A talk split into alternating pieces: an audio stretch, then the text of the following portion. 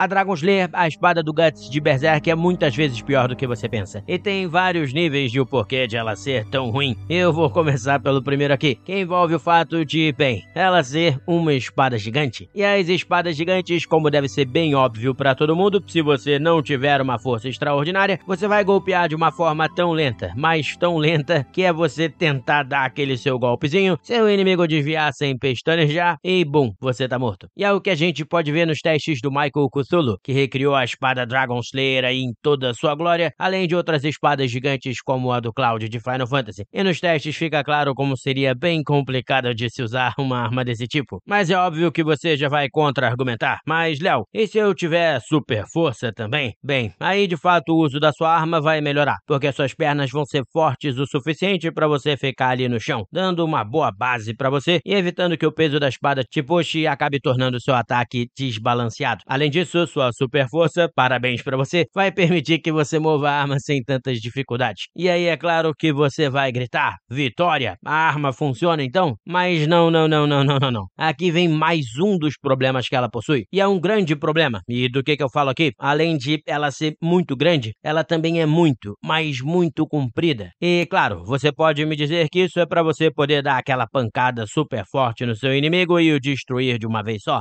E sim, isso até faria sentido, mas essa não é a função de uma espada. Quando você quer dar um golpe mais impactante assim, e foi o que ocorreu inclusive até ao longo da história, para se lidar com as quase imbatíveis armaduras de placas completa, você vai acabar utilizando martelos de guerra, massas, até às vezes tacapes, e bem, em termos de armas maiores, provavelmente um martelo de guerra de duas mãos ou as famosas achas de arma, que se popularizaram no final da Idade Média justamente por terem alcance e impacto ao mesmo tempo. E aí elas sim podiam tentar lidar com a armadura. Já a função de uma espada é completamente diferente. Eu vou fazer uma afirmação chocante aqui para vocês. A função da espada é a de cortar ou perfurar. Pois é, revelação do ano. Mas tem mais do que isso. As espadas eram grandes armas por sua capacidade de defesa. E o que, que eu quero dizer com isso? Por causa do seu ponto de equilíbrio mais próximo do usuário, você consegue a mover com muito mais velocidade que outras armas. Então, num cenário imaginário, vem lá o seu adversário com uma massa, bem, você consegue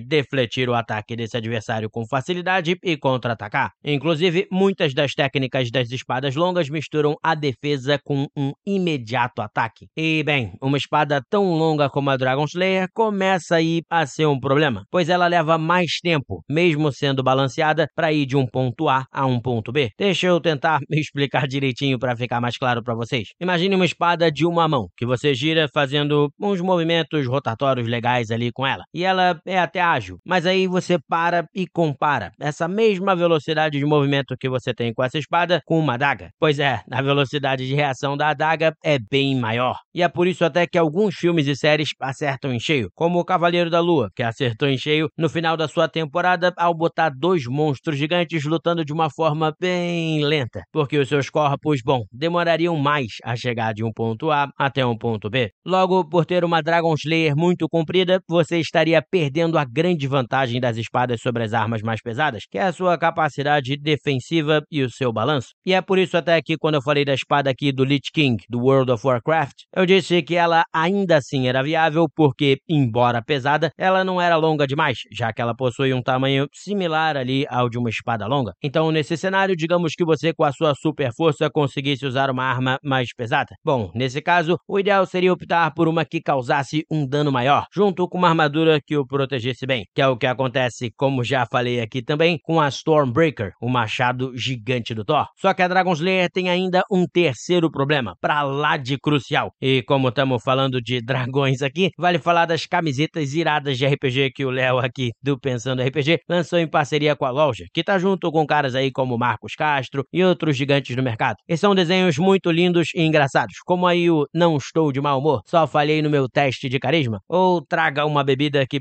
precise de um teste de constituição. E vocês podem pegar as camisetas com frete grátis em compras acima de R$ 99,00 até a próxima sexta-feira, dia 29 de outubro. Já já acaba, então vale muito aproveitar. Finalmente, a gente vai ter camisas fodas aí de RPG. E os links, claro, vão estar tá aí na descrição do YouTube, do Facebook e nos comentários e vão estar tá no meu perfil para quem tá vendo o vídeo aí pelo Instagram ou pelo TikTok. Basta visitar o perfil ou basta escrever loja.pensandorpg.com.br que você também vai chegar lá. E peguem as camisas mesmo, que é algo muito importante para o futuro do canal, de verdade. Mas o terceiro grave problema aqui da Dragon Slayer se encontra em seu cabo. Se vocês repararem, temos uma arma absolutamente gigantesca, mas que ainda assim está sendo empunhada por um ser humano. E o que que isso significa? Elementar, meus caros Watson. A mão de um ser humano, como vocês devem bem perceber, não é gigante, a não ser que você seja o Shaquille O'Neal. Elas normalmente não são gigantes, o que faz com que o cabo precise estar adaptado ao tamanho de uma mão humana, enquanto o resto da espada é algo absolutamente gigantesco. Isso significa dizer que se a arma não for construída com algum material especial ou algo meio mágico ali que dê a ela uma super resistência, existe uma possibilidade muito grande de o cabo se quebrar com o impacto dos ataques. Isto é, você bate com toda aquela força extraordinária e o impacto todo, inteirinho, precisa ser resistido por um cabo razoavelmente